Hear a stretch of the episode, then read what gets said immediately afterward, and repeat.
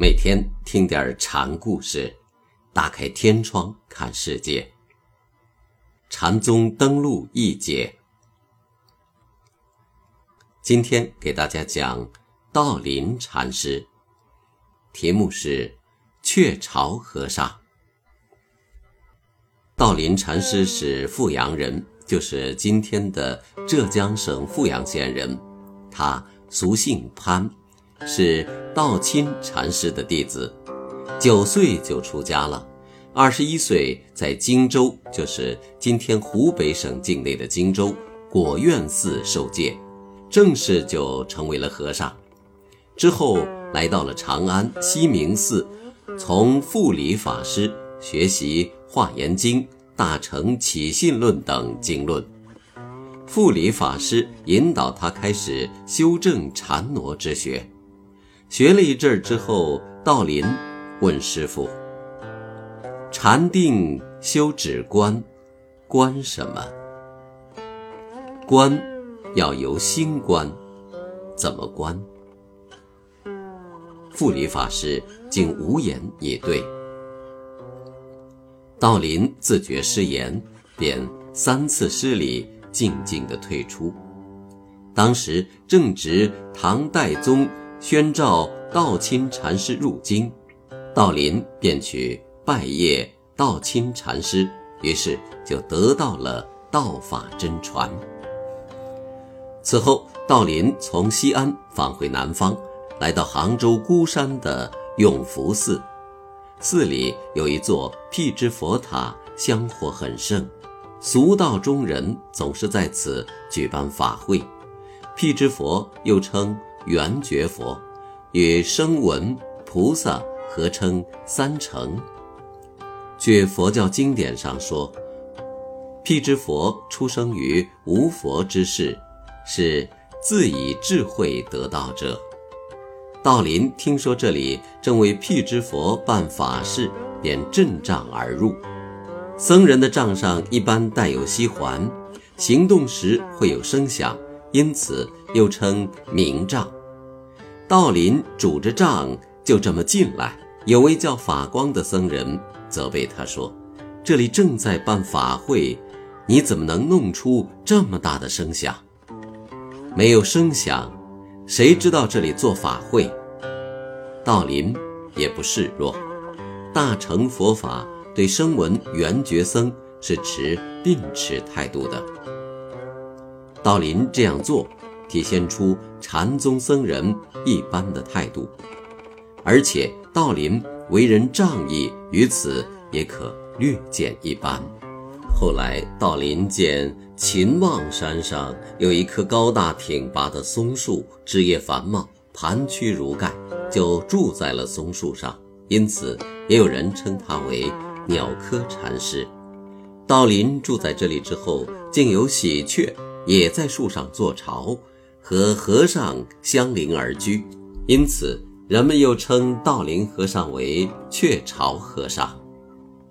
道林身边。有一位叫慧通的小和尚，跟随道林有一段时间了。有一日，他忽然跟师傅说他要走了，道林就问他：“你要上哪儿去呢？”慧通本是为求证佛法才出家为僧的，但和尚您却从来不垂示教诲我，在您这里得不到佛法，我到别的地方学佛法去。道林一听就乐了，说：“若说佛法，我这里倒是也有一点。”小和尚一听就急切地问：“和尚的佛法是什么？”道林就从自己的破衲衣上拈起一些布毛，用嘴噗的一吹，慧通一下子就开悟了。什么是佛法？这就是佛法，没有什么高深莫测。吹口气儿大的事中也有佛法。小和尚是个伶俐人，一看就明白了。道林禅师和唐代著名诗人白居易也有过一段交往，那是宪宗元和年中，当时白居易在杭州做太守，慕鸟科禅师的大名，就入山来求见。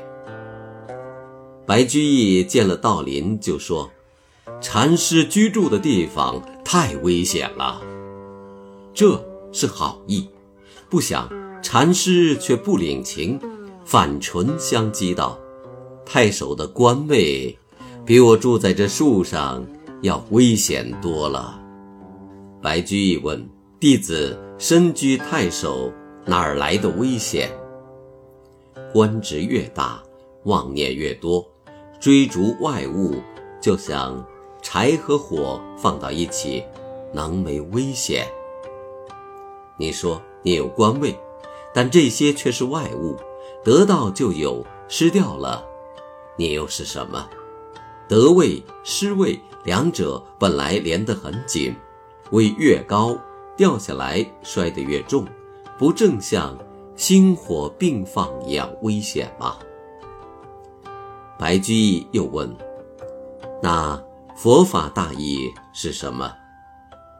如果是僧人问这样的问题，道林一定不会正面回答他。但白居易是位俗界中人，不正面点他不起作用。